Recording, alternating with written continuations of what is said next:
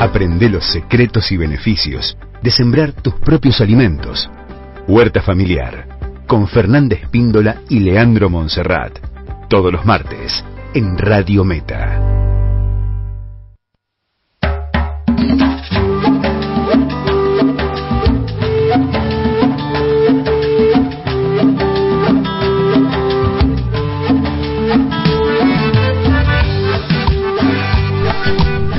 Uy, le vamos a meter pata porque se hizo tarde. Así que hoy voy a intervenir poco. Quiero el tomate cherry, dijo Olga hoy temprano. Y le dije a Olga, ni bien venga Montserrat. Antes de decirle buen día. Quiero el tomate cherry, dijo Olga, así que no sé, hacete cargo. Buenísimo. sí, justamente la consigna del día de hoy. Ajá, ¿cuál es la consigna? La consigna es justamente quiero el tomate cherry. Acá tenemos dos plantitas de tomate cherry amarillo. Ah, por eso mandó el mensaje Olga. Perdón, perdón. Estoy un poco colgado. claro, bien seguidora, vio el fly, el comunicado, todo. Muy bien, Olga, muy bien. Bueno, un beso grande a Olga, ¿eh? Y también este Lili ya mandó mensaje, anotame para el sorteo, quiero el tomate cherry, amarillo, dice. Bien, bien. ¿Eh? Amarillo, dice. Lili. Bueno, 49 22 83, el teléfono de Radio Meta. Espectacular. Bueno, Leo, eh, debido a que tenemos poco tiempo, tenemos un programa re lindo hoy porque vamos a tener una entrevista muy linda. Bajate un poquito el micrófono así te escuchamos mejor. Ahí, ahí me escuchan bien. Sí, ahora sí. Vamos a tener una entrevista muy linda con Rodrigo Castro Volpe, que es de Granja Guazú, de acá de Varadero. Es una persona que hace agroecología, tiene trabaja en en 15 hectáreas de agroecología y bueno, queremos compartir, queremos ver que nos cuente la experiencia de, su proyecto, ¿no? Bien, bien. Eh, por eso lo vamos a estar contactando ahí la producción, seguramente lo va a estar contactando de un momento a otro. De un momento a otro. Mm. Eh, bueno, y lo que vamos a tocar los temas de hoy, como siempre, que es sembrar en noviembre, de acuerdo al calendario, que es los que los que nos queda. Vamos a ver las tareas de la huerta así rapidito. Y bueno, y queremos desarrollar el cultivo de alcaucil. De alcaucil y tenemos un bio preparado, un, multivitamínico, multiherbal que tenemos ahí que hizo Agus. Bien. comentar también. ¿De qué es el, el bio preparado de este Agus? Y de todos yuyos eh, conocidos. Ah, sí, de todos yuyos. Sí. Ah, mira vos, muy interesante. Bueno, eh, esperemos poder desarrollar todos los temas. Vamos a arrancamos mientras lo contactamos a Rodrigo. Si te parece, arrancamos con qué, qué vamos a, contarle a la gente que tenemos el tomate ah, cherry y, sumamos también un tomate común con sabor a tomate. Que sí, a seguir mandando mensaje que aparte del cherry amarillo tenemos un tomate redondo común con sabor a tomate. Eso es lo que no tiene de común, el sabor a tomate. Que ya la los que lo han cultivado ya hace más de 30 años. Es una familia que lo viene reproduciendo hace más de 30 años. Bueno, la, para poder participar del sorteo, no vamos a hacer el sorteo el día de hoy, lo vamos a hacer el sorteo del día de mañana, lo, vamos, lo vamos a dejar a cuidado de Leo. Eh, la, semana que viene no vamos a hacer tiempo, pero estaría bueno que participe bastante gente. Eh, los, después vamos a subir una foto de los tomatitos, están muy lindos. Y bueno, la vamos a sortear la semana que viene, pero hay que ir participando, mandando un mensaje, quiero el tomate cherry no preguntamos nada, vamos directo al grano. Quiero el tomate cherry. derecho a la ensalada. Directo a la ensalada. bueno, chicos, eh, ¿en qué luna estamos? Vamos para llena. Claro. Vamos para llena. Vamos para llena, pero podemos seguir sembrando, ¿no? Sí, sí, estamos a mitad de creciente. Bien, hasta el jueves. Hasta el jueves, ¿no? Bueno, entonces hasta el jueves 28, ahí lo tenemos a Rodrigo en línea. Rodrigo en línea. Hola Rodrigo. Hola, ¿cómo están? Hola Rodrigo, ¿qué tal? ¿Cómo andas? ¿Todo bien?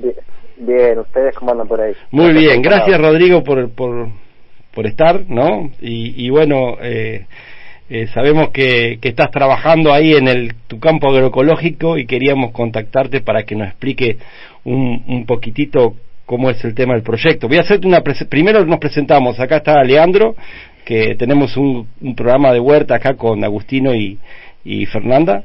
Está Fernando también, Fernanda Espíndola. Eh, buenos días, eh, Rodrigo, ¿cómo estás? Hola, buenas, ¿cómo andan por ahí? Bien, y, y también, también está dentro de este, el trío La Huerta, Huerta Familiar, está Agustino, Agustino Fabrici. Hola, buen día, Rodrigo. Hola, hola, ¿cómo andan? Eh, bueno, Rodrigo, sabemos que sos un productor agroecológico ahí del partido de Varadero, de profesión sos geógrafo y además activista ecologista, es correcto, ¿no? Así me podría definir. Eh, Uno va cambiando, pero en este momento sí. Mira, y, y, hemos visto que has participado, en, estamos justamente dentro del mes de la agroecología, y estás, sos miembro de la RENAMA, ¿sí?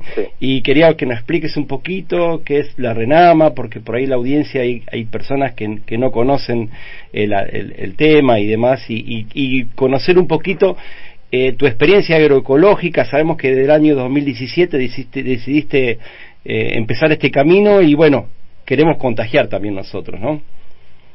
Vale, buenísimo. Bueno, eh, les cuento primero un poco de la, la RENAMA, que es la Red Nacional de Municipios y Comunidades que fomentan la agroecología, que es una red que está formada por productores y productoras, por técnicos, por municipios, por comunidades, eh, por consumidores, es decir, por, por distintos actores que estamos convencidos de que y comprometidos de que la agroecología es eh, la respuesta que necesitamos para transformar nuestros sistemas agroalimentarios por las distintas crisis que estamos viviendo, crisis sanitaria, económica, eh, de crisis climática, crisis ecológica, eh, y bueno, hay muchas respuestas a varias de, estas crisis, la, agroecología se plantea como, como una, una salida superadora, y surge la RENAMA hace unos siete años, este, en lo que es la localidad de Guamini, que es ahí en el sudeste de la provincia de Buenos Aires, que arranca, que ahí estaba yendo a unas charlas Eduardo Cerdá, que es un ingeniero agrónomo que hace más de 30 años viene trabajando en agroecología, acompañando a productores, y lo llaman ahí para dar una charla, el municipio, Marcelo, Marcelo Schwartz, que es parte también de, la Renama, para los productores de ahí. Y los productores quedan muy enganchados diciendo, che, eh, qué interesante todo lo que estás planteando. Eh, ahora un poco vamos a, hablar un poco qué, plantea la, agroecología. eh, está buenísimo, pero queremos ir a ver un campo, a ver que, que, para ver esto que me estás contando, de que se reducen los costos, de que mejora el margen, que, que se depende menos de, insumos, eh, me interesa. Y bueno, van a visitar la Aurora, que la Aurora es un, un campo ahí en el eh, también en el sudeste de la provincia de Buenos Aires, eh, en Benito Juárez, un campo de unas 500 hectáreas que el manejo se llama Juan Kier, que asesorando asesorado por, por Eduardo Cerdá, en principio de los 90 por ahí dijo, no, yo no quiero meterme en el paquete de insumos de agrotóxicos y de semillas transgénicas, yo quiero otro otro paradigma eh, que es el paradigma este de la agroecología, que quizás en ese momento no se llamaba agroecología, pero era otro paradigma. Y, bueno, él hace 30 años que eh, produce principalmente trigo y cultivos de, invierno y, carne con, con vacas, eh, sin usar nada de, nada de insumos externos y nada de, agrotóxicos. Y bueno, fueron a ver ese proyecto y quedaron eh, maravillado por eh, eh, la precisamente por la tranquilidad con la que vivía, ¿no? Con la tranquilidad eh, que la que estaba viviendo Juan, de no estar corriendo eh, a, a, comprar insumos, de no estar endeudado, que es un tema que les pasa mucho a los productores de estas escalas, de estar muy endeudado para estar todos los años comprando insumos. Y entonces ahí dijeron, bueno, nos interesa esto, arranquemos un grupo eh, ahí en Guamini, asesorado por, Eduardo, el municipio acompañó y después al otro año eh, se empezaron a sumar más grupos, más municipios y así se fue gestando una red hoy en día hay más de 200 productores con, en 30 grupos, hay más de eh, 50 municipios que, que de, alguna manera están también acompañando este, esta promoción de la, de la agroecología, ya sea con grupo de aprendizaje, con, ferias, eh, digamos, porque la, la, agroecología no solo plantea una transformación del sistema productivo, sino también del, del sistema de consumo, digamos, no, no solo cómo producimos, sino cómo los consumimos. Y bueno, ahí fue creciendo la RENAMA y todos los meses también haciendo el mes de la agroecología, que al principio era un día, era un día ir a visitar un campo en Guaminí y ahora son tantos los lugares, los eventos, las organizaciones, que este, este, este año eh, más de 200 eventos, charlas y visitas a establecimientos en todo el país, de pequeños, medianos, grandes eh, establecimientos, demostrando que la agroecología eh, no solo es posible, sino que eh, está sucediendo. Y cada vez son más productores y productoras lo que hacen esa transición y también consumidores y consumidoras que empiezan a, a decir, no, no, no me quiero alimentar con, con algo que no sé de dónde vino, que tenga agrotóxicos y bueno, esa es la transformación que desde la rama se, se busca impulsar junto con un, otro, un montón de otras redes y organizaciones que, que, estamos en ese, en ese mismo camino. Perfecto. Vos sabés que nosotros acá los tres somos productores agroecológicos, pero a baja escala. O sea, tenemos nuestra huerta. Eh, por ejemplo, nosotros tenemos una huerta comunitaria, una huerta educativa. También tenemos Agustino que, que hace su, su, también su huerta eh, familiar y también vende sus productos. Fernanda también tiene su huerta. Y bueno, todos estamos en ese mismo camino, conocemos la Renama, nosotros sabemos muy bien cómo se maneja. Eh, y, bueno, y, la idea era seguir contagiando y seguir explicando a la, gente para que eh, pueda desarrollar proyectos agroecológicos como en el que estás haciendo en tu caso, Rodrigo. Y, contar un poquito cómo haces eh, ¿cómo, ¿cómo empezaste este tema de la agroecología ah, y, y, si es redituable, no redituable? ¿Cuáles fueron las, eh, las cosas lindas, las cosas feas? ¿Con qué te encontraste? Un poquito para poder contagiar todo eso y que hay, sabemos que hay productores acá eh, y que realmente necesitan ese incentivo y esa, esa fuerza que, bueno, que en aquel 2017 arrancaste y, y creo que que fuiste a buen puerto. Por el momento creo que vas a buen puerto porque lo veo muy entusiasmado, Rodrigo, te veo muy entusiasmado. Sí, creo que es un, un, lindo camino de, caminar y andar este este proceso, de, no, no solo de, transformación del establecimiento, sino también de, uno como persona y, y, también con la gente que se va que se va encontrando que está en ese camino, ¿no? Eh, porque bueno, creo que el, la gran transformación paradigmática que, que trae la agroecología es eh, que el, uno de los principios vectores es ir a favor de la vida, eh, ir a favor de, cuidar el suelo y de promover la, la, biodiversidad en tu, en tu establecimiento. Y yo siento que cuando uno va en esa dirección, eh, la vida te va también eh, devolviendo. Eh, sea de lo económico como un aspecto, pero bueno, en, en, varios aspectos más eh, que tienen que ver con, con temas más personales eh, o, grupales.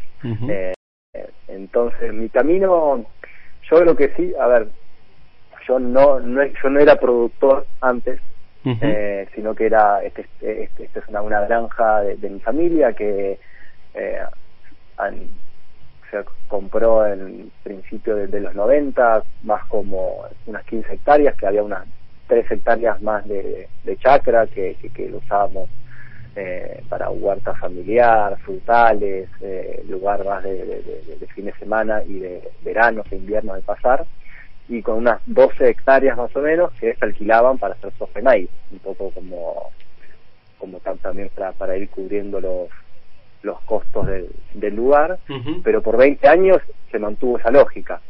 Y bueno, yo queriendo salir de esa, de esa lógica, diciendo, bueno, para estamos eh, aplicando eh, eh, agrotóxicos acá al lado, donde pasamos el tiempo, donde cultivamos nuestros alimentos, eh, no, no, y donde pasamos el tiempo, no, no quiero que esto siga sucediendo, y ahí, bueno, te enfrentás contra una realidad que le pasa a un montón eh, de gente, que es que te dicen que no se puede, ¿no? Que no se puede, que no hay manera de, de, producir sin el paquete de, de, agrotóxicos y de, semillas transgénicas. Eh, y bueno, esa es una, una primera barrera que es muy muy compleja porque uno es ignorante en muchos casos del tema, pero hasta no siendo ignorante, porque hasta los propios, digamos, hasta propios productores que están, digamos, que, que, que saben y, conocen un montón, eh, es tanta la propaganda y tanta la, publicidad y la información eh, y, y hasta es tanta de los propios técnicos, ¿no? de los propios ingenieros e ingenieras que, que, estudian solo un paradigma de cómo es la agricultura. Claro, hay, hay una, discúlpame Rodrigo que te interrumpa, hay una estructura que sostiene eh, ese sistema convencional, ¿no? Y bien, vos lo, lo aportaste al final de, tu comentario, que también la, los técnicos también vienen, vienen formados así, tienen todo el conocimiento, pero hay, hay eh, un lineamiento que parece que no pueden mirar para el costado ni, ni autocriticarse ni analizar porque el conocimiento está está todo comprobado y decir eh, en qué momento eh, lo vas a aceptar en qué momento va, va a hacer el quiebre. Es complejo. Sí sí bueno porque cuando uno se pone a ver bueno con los que salen ingenieros agrónomos agrónomas técnicos la mirada de la agroecología el paradigma de la agroecología se les se, les enseña, van a ver lugares así cuando, cuando están estudiando y la realidad es que eh, uno se pone a ver y por ejemplo eh, en, La Plata es la única eh, perdón es la es la, universidad en donde la carrera en la carrera de ingeniería agrónomo hay una materia obligatoria hace unos 10 años pero después cuando vos te vas a la, a la UBA entiendo que todavía es optativa una materia, pero después el resto de la currícula eh, está pensada en base al, al, otro modelo. Entonces, lo que lo que más aprenden es, bueno, tenés una, una, una maleza, bueno, ¿cómo la matás? Y no, no ven la integralidad, no, no, no se enseña tanto la, la integralidad y esa mirada holística y multidisciplinaria que te trae la agroecología. Eh, entonces, eh, eh, pero está empezando cada vez a ver más, eh, y, mucho por demanda de los propios estudiantes que dicen, eh, o sea, ¿cómo vamos a seguir haciendo lo mismo para solucionar los problemas? Eh, ¿no? Entonces, no tenemos que buscar otras alternativas y lo interesante que eh, la agroecología eh, plantea, porque la agroecología, a ver, de, de dónde viene un poco eh, la, propuesta de ecología, una parte, viene de los aprendizajes de la biología y de la ecología desde la ciencia, de una revolución que arrancó en principio del, siglo XX con aprendizajes eh, esto de ecólogos y de biólogos que, veían que, que mirar la, vida desde una, una mirada lineal, mecanicista, solo viendo el, el, el detalle, no llegaba a buen puerto. Bueno, eso fue una revolución que arrancó ahí y que está de a poquito también profundizándose en otras áreas como la salud, bueno, y también la, y, la agroecología es, esa respuesta a la, agroecología, a la agricultura y que trae una, una mirada multidisciplinaria, eh, que, que, queremos decir con esto, que no es solo eh, la, eh, lo técnico lo importante y, no solo lo científico, también está el saber chacarero, campesino, eh, indígena, entonces eh, la mirada holística en el sentido de que no, no solo tengo que ver al establecimiento en sí como algo cerrado o, solo al suelo, sino tengo que ver ese sistema dentro de qué sistema está. Eh, o sea, porque si yo no veo alrededor que hay un sistema, no sé, eh, urbano o, acuático, y bueno, si yo aplico agrotóxicos, ¿qué pasa con eso? ¿A dónde se va? Tal cual. No, esa, eh, esa mirada es la mirada que, que, que no está, pero que cada vez está eh, creciendo muy grande en, digamos la, la, agroecología como ciencia. En Argentina hay una sociedad argentina de agroecología, está la sociedad latinoamericana de agroecología hace ya varios años, se hicieron tres congresos y bueno, va creciendo y es esto, por eso también decimos que la agroecología es un movimiento, porque cada vez eh, son más y más los que lo que nos vamos sumando a esto y nos comprometemos a, hacer esta, esta transformación donde nos toca, desde el rol y el lugar que, que, que, te va tocando, pero sabiendo que, al fin y al cabo es una transformación del sistema que estamos proponiendo y, y, que, y que parte de un cambio de paradigma, de, de cómo vemos a los sistemas agroalimentarios. Tal cual, y que tiene un eje en la producción de alimentos, ¿no? Pero influye en todo, a nivel social, económico, sanitario, todo. Y eso también es parte de... Cómo, producimos los alimentos, quién lo produce, cómo se distribuye, define también cómo vivimos, cómo vivimos y cómo morimos. Eh, entonces, eh, es, es, es, un, es una pregunta que... que eh, y un área que dispara después a, a todo, a si vivimos en megaciudades y abarrotados, eh, y el 97% de la Argentina urbana o, bueno, hay que, hay, hay que ir hacia algo de mayor ruralidad. Bueno, esto lo plantea la agroecología, volver a... También al campo. volver al campo, que no quiere decir que todos tengan que volver al campo, pero eh, hay, hay un planteo y ahí también se pone en discusión el acceso a la tierra, ¿no? Eh, que la agroecología lo, lo, plantea, bueno, ¿cómo, cómo, si, si, necesitamos que la gente esté en el campo porque vos porque necesitamos eh, estar viendo los animales, estar viendo los procesos, eh, porque no, no, es intensiva en tecnología, que no quiere decir que no se usa tecnología. Vos vas a los productores agroecológicos extensivos y usan siembra directa, eh, usan un montón de, de tecnología. Tal cual, también desmitificar eso, porque viste eh, las contras que se que uno escucha contra la agroecología es un discurso repetitivo, ¿no? Y bueno, una es esta la, la tecnología también, no, es que no se va a usar tecnología, al contrario, eh, se va a utilizar pero con, eh, con una producción de alimentos más, más sana, con un, una producción de verdaderos alimentos. Eh, Rodrigo, y también para desmitificar eh, este discurso, eh, que ya tenés un recorrido, vos eh, has corroborado y has recorrido varias producciones extensivas, ¿no? Agroecológicas. ¿Se puede hacer a nivel extensivo la agroecología? Danos tu mirada. Sí, total, totalmente. A ver, la agroecología plantea principios que, que, son principios que, que vienen del, entendimiento de cómo funciona la vida en la Tierra y, y, esos principios son aplicables en cualquier parte del, de la Tierra donde haya vida eh, y, a cualquier escala. Eh, entonces hay que ajustar esos principios a la realidad de cada productor y cada territorio, que puede ser un productor de media hectárea con una huerta, o productores que hay en la Renama de hasta 5.000 hectáreas, eh, pero hay productores de 50, de 100, de 200, de 500, eh, que, que están aplicando los principios y lo que ven, eh, digamos, el patrón, hay un patrón que se repite, que es el de que se reducen los costos, ¿no? Como uno empieza a, rediseñar su establecimiento, eh, priorizando procesos ecológicos por sobre insumos externos, eh, una vez que, logra estabilizar ese, ese, agroecosistema, porque es verdad que lleva su tiempo, dependiendo de cuán eh, muerto esté el, suelo y, qué herramientas tiene uno, qué, qué diversidad hay en el campo, pero bueno, lleva un tiempo estabilizar, pero una vez que logran estabilizarse,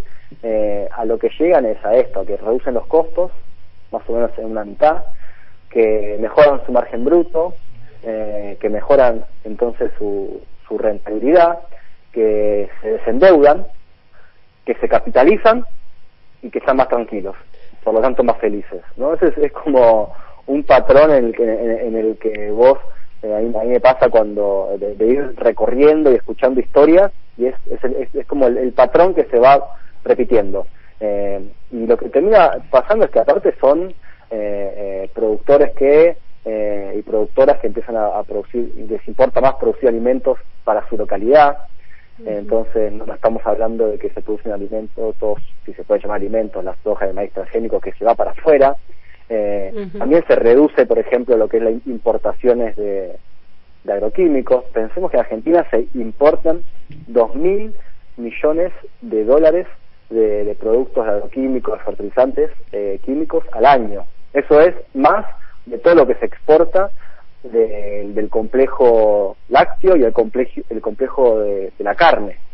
Es, es una barbaridad el número. Sí, y que, eh, perdón Rodrigo, que te interrumpa, y que también esa soja y ese maíz se lo comen los mismos animales en los feedlots y también se usan en todos los ultraprocesados de la misma industria es como que está en todos lados, como que no, no, se puede salir de, de, esa si uno sigue yendo al supermercado eh, todos los días y, al, y sigue consumiendo todas esas cosas.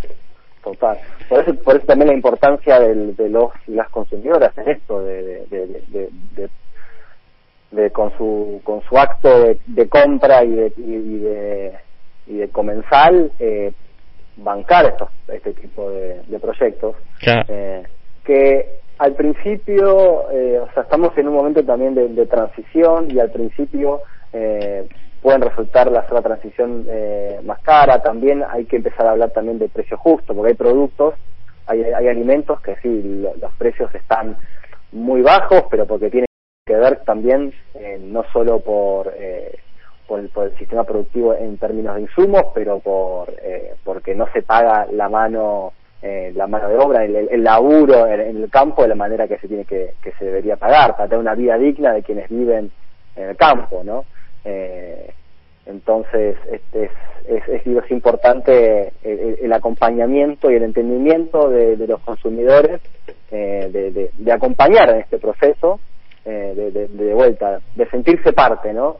De que el, acto de ir a, comprar no es solo una transacción y listo, sino que es, eh, aparte de informarse y estar es estar apoyando esa transformación, ¿no? Y de, sentirse de que con, ese acto eh, uno es parte y desde ya que puede involucrarse de distintas maneras. Puede, ese puede hacer un involucramiento, pero hay muchas maneras más de, de, poder hacerlo. Si uno es comunicador, si uno es organizando ferias desde los municipios con las políticas públicas, eh, bueno, va va cada uno de distintos lugares.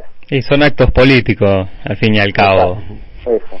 Rodrigo, queríamos eh, preguntarte, eh, vos sos productor de huevos, eh, ¿cómo, ¿de qué manera ahí los estás manejando, ahí las gallinas? Eh, ¿Cuántos son trabajando? Que nos cuente un poquito de, de, de, tu sistema así particular, digamos. Vale. Mira, y acá el establecimiento eh, empezamos con unos dos gallineros, son unos gallineros móviles que lo que vamos haciendo lo vamos moviendo eh, por una pastura. Entonces las gallinas van comiendo pasto y, una parte de pasto, después otra parte alimento. Eh, y eh, entonces fertilizan ese suelo y después lo movemos a otro lado y dejamos ese suelo descansar.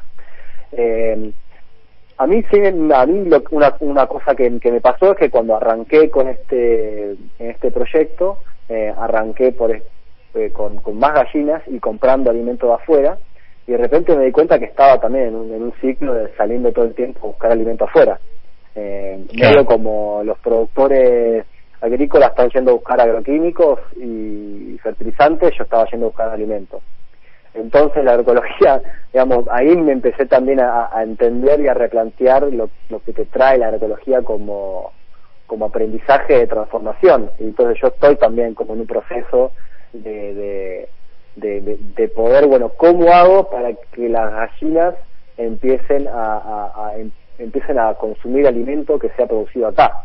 ¿no? Entonces, eh, empezar a plantar una pastura, a hacer maíz, maíz propio, eh, a, poner frutales para que las gallinas se coman las frutas que se caen, que se caen y fertilicen los frutales. Entonces no solo ser productor de huevos, también ser productor de, de, frutas. Y más en esta zona que es Varadero, que es una zona históricamente donde la fruta, durazno, de, de, carozo y lo cítrico, es, hay, hay mucho, mucho conocimiento. Eh, entonces ahora estamos eso, con, con dos gallineros móviles, eh, las gallinas, eh, una parte de alimentación eh, la podemos generar acá, otra parte se la compramos a un productor orgánico de, de, San Antonio de Areco, y las gallinas viven, bueno, ahí tranquilas, dando vuelta en, el pasto y tienen una, un, galponcito móvil que, que duerme unas 300 en cada uno eh, y ahí ponen los huevos que, los vendimos una parte en, en Varadero y en, San Pedro y otra parte se va para, para Buenos Aires y, y bueno también eso en, un, digamos también en un proceso digamos no, es que uno de repente es agroecológico y ya está como listo eh, ya cumpliste sino que es, es, es, parte de un proceso no, no no hay un final por decir. Eh, quizás que hay, hay puede ser que ya es un momento donde ya le encontraste la receta y te estabilizás eh, pero eh, llevan sus tiempos más, más que nada también cuando uno empieza a trabajar por ejemplo con árboles. Nosotros acá estamos empezando a teníamos frutales pero empezando a, plantar ya más de, más de 100 frutales más.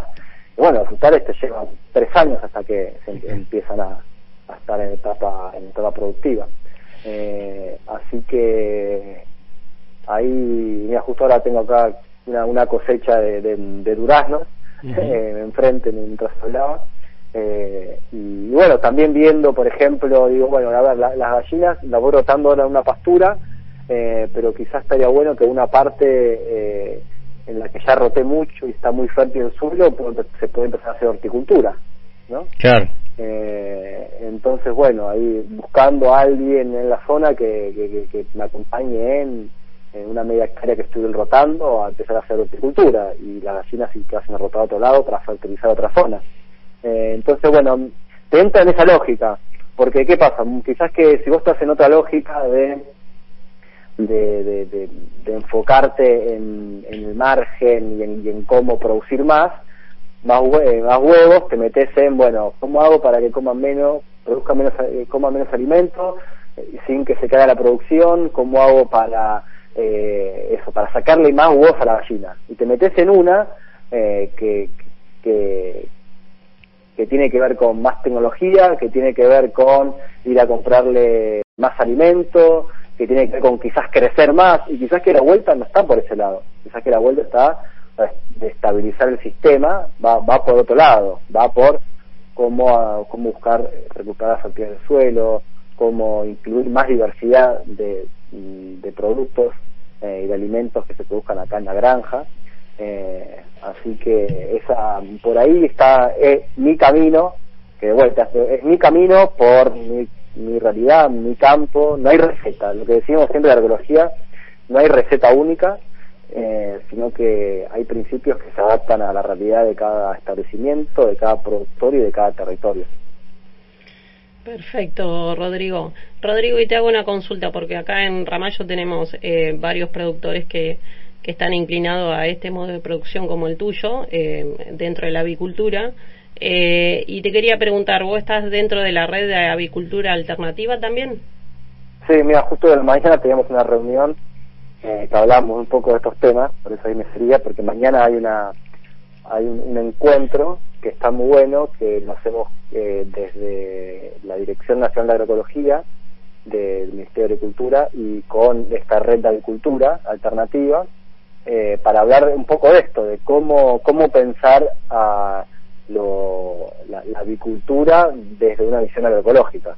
Eh, de esto que estoy hablando, ¿no? Cómo, cómo salir de, de, ser una actividad insumo dependiente donde estamos todo el tiempo yendo a comprar alimento, eh, gastando un plata y muy riesgoso porque de repente puede pasar algo y, Tal cual, la variación de precio. Sí, sí, hasta a mí me pasó, yo arranqué con más gallinas y me bajé porque de repente me di cuenta, claro, que estábamos, era como repetir el modelo de eh, el gallinero a gran escala, obviamente en una, en una escala más humana, en una escala de, mayor bienestar animal, pero al fin y al cabo la misma lógica, ir a comprar alimento y traerlo para acá. eh, bueno, entonces eh, esa, ese es el, el replanteo que mañana vamos a querer empezar a conversar con un montón de productores avícolas que si, si hay por ahí escuchando, súmense hasta las 7 por, eh, hay, hay, hay, que inscribirse, pero bueno, va a ser un, lindo encuentro para, para reflexionar y conversar qué, qué se puede hacer, dependiendo de la realidad de cada lugar. Perfecto, cada uno dando su aporte. Rodrigo, ¿nos recordás eh, las, las redes para la gente que quiera seguir ahí tu producción de cerca? Sí, el de Miraje es Granja Guazú eh, en, en el Instagram. Y después para Renama, eh, busquen en Instagram Renama Agroecología, si no la web es www.renama.org. Y para sumarse también al mes de agroecología que termina esta, esta semana, hay algunas actividades más esta semana, ahí en, eh, si, si entran al eh, ahí al, al Facebook, al Instagram de está toda la información, eh, porque hay mucha, hay mucha, hay, lo bueno es que bueno, hay, mucha información ya dando vuelta. Y la verdad que eh, Internet, eh, todas las redes nos ayudan a, a estar conectados y a estar con un montón de información disponible y poder contactar eso, como hay que moverse, contactar, escuchar. Ya lo, lo interesante es que quizás hace, no sé, cinco años 7 años, 10 años, era, digamos, para, para conocer a alguien que haga algo de ecología tenía que hacerte 500 kilómetros, 1000 kilómetros. Hoy en día ya hay un montón de experiencias casi que en todas las localidades. Eh, entonces uno puede hacer 100 kilómetros y, conocer un montón de experiencias maravillosas eh, y empezar a conectarse en red, que eso es la, lo esencial de la, de. Rodrigo, la verdad que excelente, sinceramente estamos muy agradecidos. Lamentablemente se nos cumple ya el horario, pero más que nada eh, agradecer, o sea, que me va a salir un poquito el activismo ambiental que llevo adentro, ¿no? Eh, y por ahí no, este, este, este, lo que lo que ha transmitido es todo excelente y por ahí no lo no quiero empañar esta excelente y hermosa entrevista que hemos tenido. No obstante, quiero recordar, o sea, yo te escuchaba hablar y, y proyectaba lo que estabas haciendo allá en Varadero, trayendo biodiversidad a tu, a tu campo, ¿no? Poniendo frutales, trabajando con las gallinas, buscando eh, semillas, eh, bueno, todo lo que se hace dentro del entorno de la ecología lo que, que, hace es apostar a la vida. Y en el día de ayer yo venía de San Nicolás y justamente sentía mucho olor a, eh, a insecticida, a fumigación y demás. Y digo, bueno, es, me recordé haber visto una, nota en un, en un diario de argentino en el cual decía que una cooperativa que tenemos acá en la zona va a duplicar su producción de agrotóxico, ¿no? Acá en el Parque Comilsa, que es el parque que tenemos nosotros industrial de Ramallo. Entonces estamos sumando un poquito más de veneno. Sigo unos metros más, un kilómetro más y me encuentro con un, un, un mosquito fumigando. A mi entender había mucho viento y era de ahí a donde venía el olor y después sigo otros 500 metros más y me encuentro con un eh, con una planta de, de fertilizante que tenemos hoy en día en un lugar que no debería estar instalada al lado de un arroyo y duplicando su, su, galpón entonces digo yo estaría bueno que nosotros recapacitemos nuestra forma de, de producción que tenemos acá en esta zona ¿sí? Eh, y por eso creo que suma un granito de arena este aporte que nos estás dando, ¿no? para que tomemos conciencia si lo que queremos es consumir veneno o lo que queremos consumir es eh, biodiversidad, queremos consumir vida. No nos olvidemos, por ejemplo, en la huerta nuestra eh, abundan las mariposas. Si uno va a un campo al lado de estos lugares, si uno viene por la costa, no va a encontrar una mariposa. Entonces creo que tenemos que, es difícil el cambio, lo habías dicho, y creo que, pero el camino creo que es el correcto, por nosotros y por nuestros hijos, ¿no? Totalmente. Eh, y bueno, es hay que seguir. Estamos también estamos en, un, en una zona, digamos, Varadero, San Pedro, Ramallo, toda esta zona es de las zonas más tóxicas, ¿no? Porque de, la zona estamos eh, de muy buenos suelos, al lado de los puertos, eh, donde soja maíz, soja maíz, soja maíz. Eh, y, y es un es un gran desafío porque es quizás en los lugares donde más va a costar, por decir, a, a, los, más que nada a, los productores grandes, extensivos, ¿no? eh, hacer, hacer la transición y que, digamos, que, que vean eh, la, la mejora económica que, que, que les genera, porque en la zona, por decir más, eh, saliendo, no sé, esto, Aguaminí, ¿no? Ya terminando un poco la pampa, el, el modelo este de soja maíz no termina siendo tan rentable, eh, entonces sí, estamos en una zona donde es un, es un desafío, pero bueno, hay que hay que seguir eh, hay que seguirlo. Es, estamos convencidos de que es por acá y que va a llegar y que eh, no nos queda otra que darnos cuenta. Y yo creo que la pandemia es este, un gran primer aviso a todo el mundo de que, de que tenemos que cambiar nuestra forma de vincularnos, nuestra forma de, de cómo consumimos y producimos eh, porque estamos todos conectados con todos y bueno, este, este fue un primer aviso y sigamos caminando para, para lo que tenga que ser que estamos creando, pero que, que, el principio vector sea cuidar la vida. Rodrigo, un millón de gracias, nos quedaríamos una hora y media más hablando, pero se nos cortó el tiempo. Por favor, un placer, gracias a ustedes por, por la conversación. Seguimos conectados por detrás, después te vamos a pasar el programa para que lo puedas subir a la página y le recuerdo a la gente que lo pueden buscar ahí en la Renama. Hay un video muy lindo que sacó en el medio de la ecología y que vive la experiencia de Rodrigo. Rodrigo, muchísimas gracias. Un abrazo a todos. Gracias. Un buen día. Chao, chao. Bueno.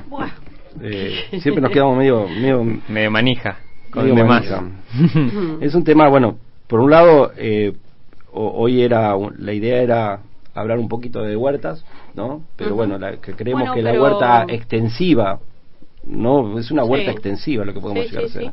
Bueno, y esto que comentábamos, que hay muchos productores avícolas acá que están eh, produciendo eh, con, con, esta intencionalidad, ¿no? En esta, en esta dirección que, que planteaba Rodrigo.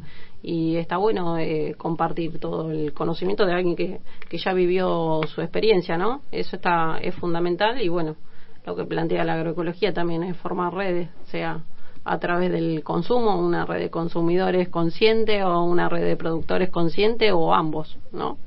Eh, y la demanda esta, o sea, uno dice, ah, pero yo no soy productor de huevos, yo no soy, no tengo campo, no, bueno, pero desde tu rol de consumidor, porque ese lo tenemos todo, eh, podés aportar tu granito de arena. Eh, tu rol de, de vecino, si no realizar las compras o si no tenés decisión sobre eso, bueno, lo podés multiplicar en la conversación con tu vecino, con tu pariente, con tu amigo, con lo que sea.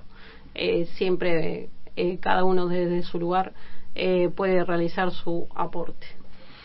Bien, para no quedar tanto en offside con este tema de la agroecología a gran escala, podemos explicarlo un poquitito al usuario. Bueno, primero, más que nada, participen del mensaje ah, del, sorteo del, día de hoy por un tomate cherry amarillo y un tomate redondo con sabor a tomate eh, mandando un mensaje al 492283 está bueno eso que con sabor a tomate porque yo últimamente dice, mi hija me decía no qué gusto feo que tiene el tomate, no tiene gusto a nada, ¿no? El de la huerta tiene gusto, ¿no? Claro, el de la huerta tiene gusto. Tal cual, con un mensaje que diga, eh, quiero mi tomate cherry. Quiero mi tomate cherry. Bien, y para cerrar esto de la avicultura alternativa, para la gente que está escuchando y quiere participar de la charla que va a dar mañana, que se va a dar mañana, ahí les comparto la red eh, para que accedan ahí y ahí tienen el formulario es, eh, se lo deletreo, redaa.redes,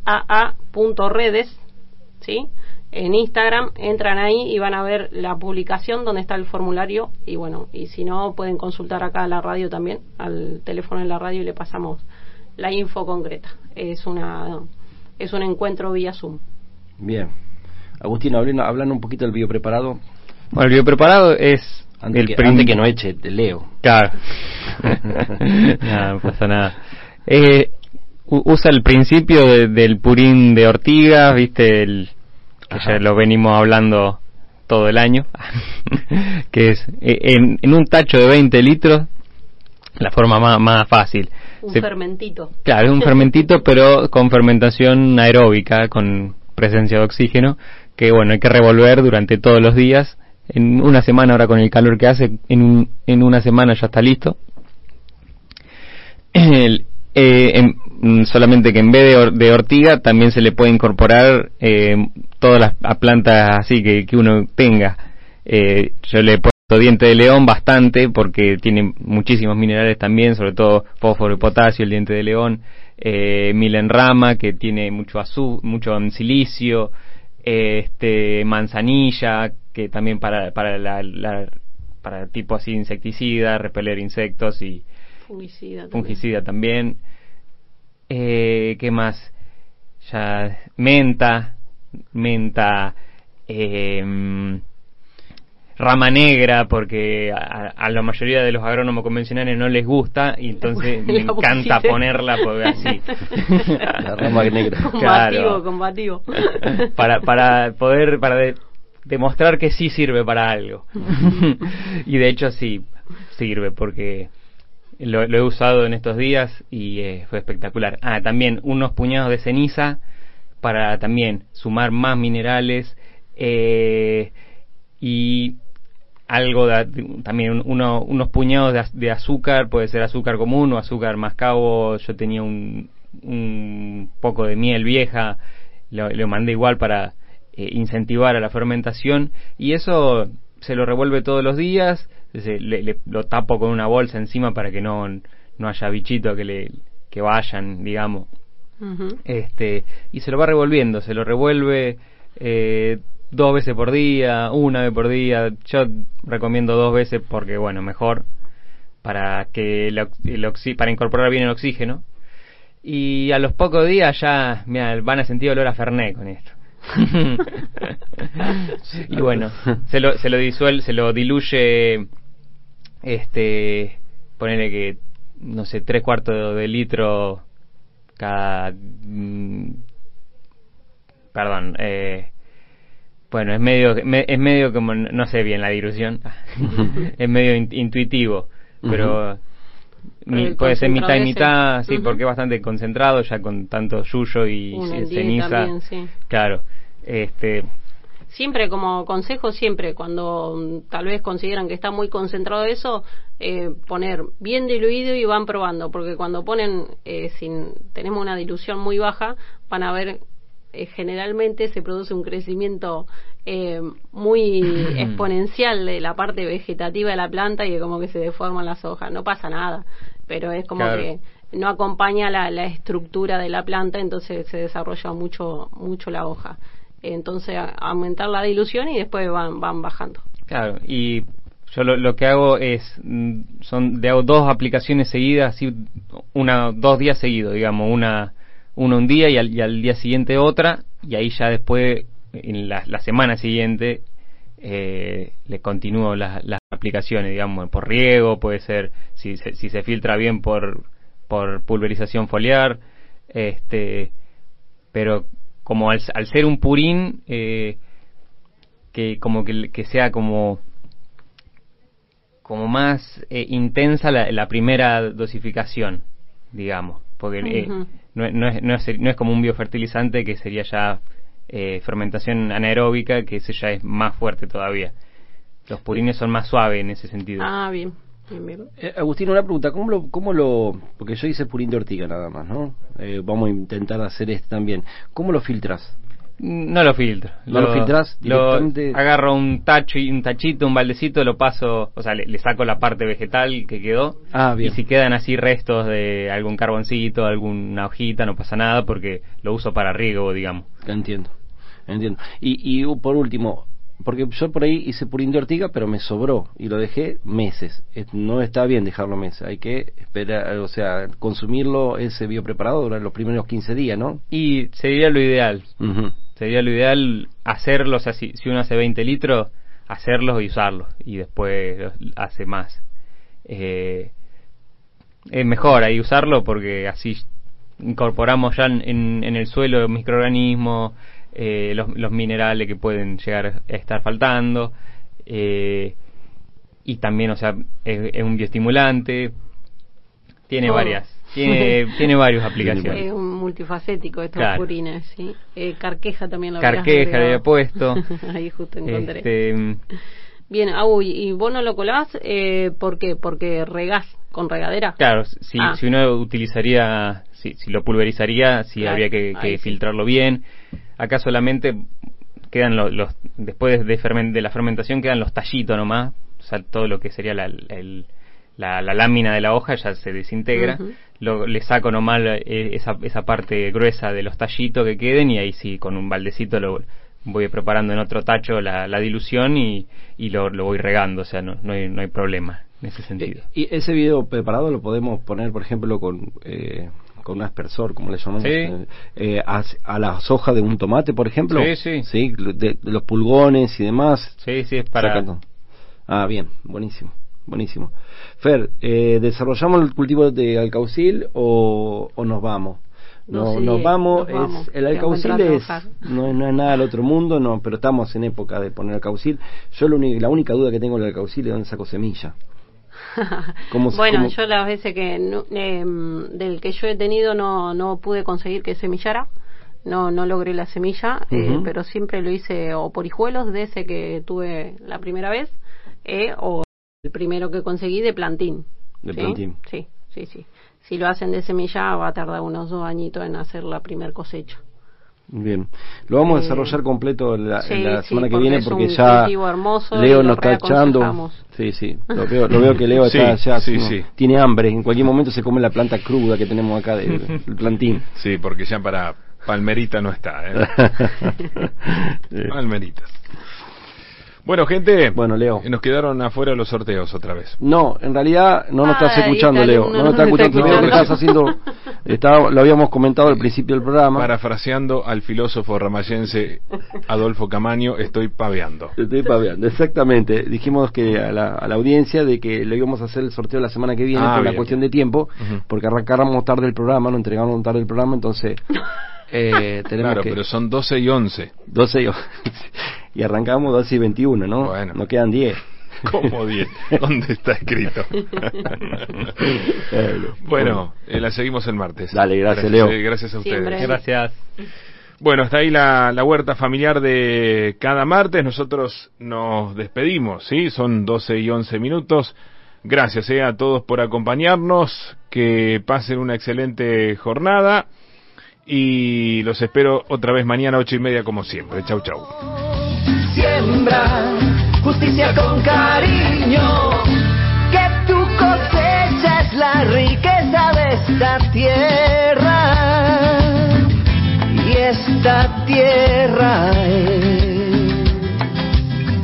tu herencia y tu raíz.